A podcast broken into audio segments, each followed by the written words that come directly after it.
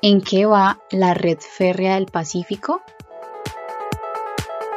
En qué va es el podcast con información clara, ágil y confiable para que como ciudadanos nos informemos sobre cómo avanzan diversos proyectos de emprendimiento, nueva economía, crecimiento verde, conectividad y equidad de género, entre otros temas de interés para el Valle del Cauca y Colombia. Espéranos los domingos cada 15 días.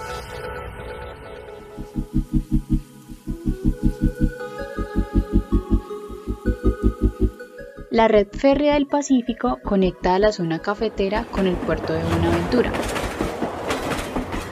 Este sistema de transporte nació hace más de 100 años como una oportunidad para mejorar la conectividad de la región, ya que facilita la movilización de altos volúmenes de carga, reduce tiempos y promueve el comercio desde y hacia el puerto. Pero, ¿cómo empezó todo?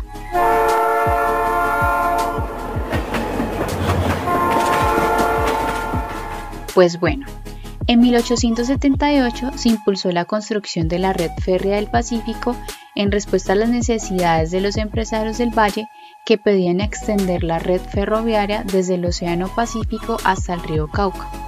Pasaron 37 años hasta que el 1 de enero de 1915 las primeras nubes de humo sombrearon los cielos del valle, más exactamente en el tramo del ferrocarril que comunica a Buenaventura con Cali.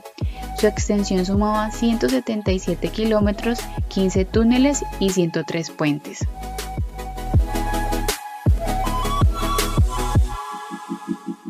Durante el siglo XX, el país no desarrolló un sistema adecuado de transporte multimodal como el ferro o el fluvial, ya que los esfuerzos estaban enfocados en el desarrollo de las carreteras y por eso la carga movilizada en estos otros medios fue disminuyendo con el pasar de los años. Cuando todo parecía perdido y las vías férreas estaban cuarteando por el óxido, surge una luz en el Plan Nacional de Desarrollo de 1994 a 1998. Allí se estableció que la totalidad del sistema debía ser entregado al sector privado para su mantenimiento, operación y desarrollo.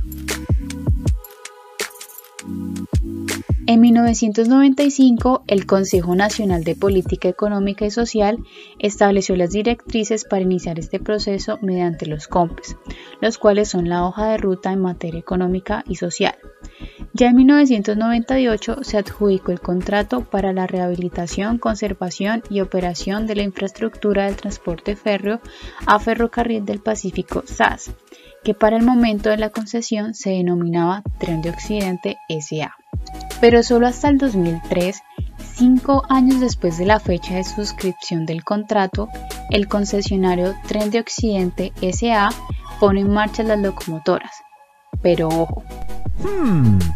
En 2008, luego de cinco años de estar en funcionamiento, el concesionario argumentó que había problemas de planeación financiera con pérdidas de 600 millones de pesos mensuales e para la financiación del proyecto por parte del gobierno.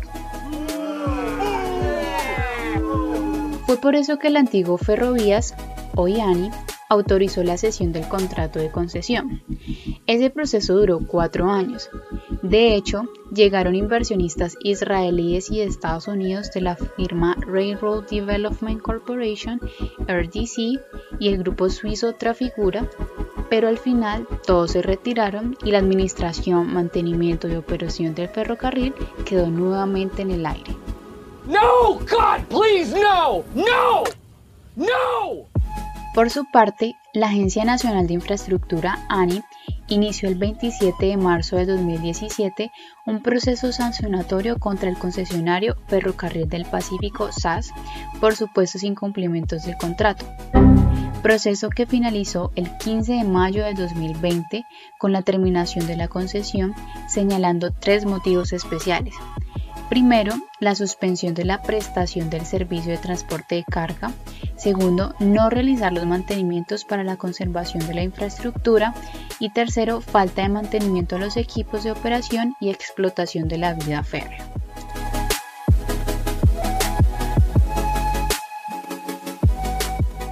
Actualmente el tramo de 118 kilómetros entre Zaragoza y La Felisa es el único que sigue activo, pero los kilómetros restantes del ferrocarril hoy están en total abandono.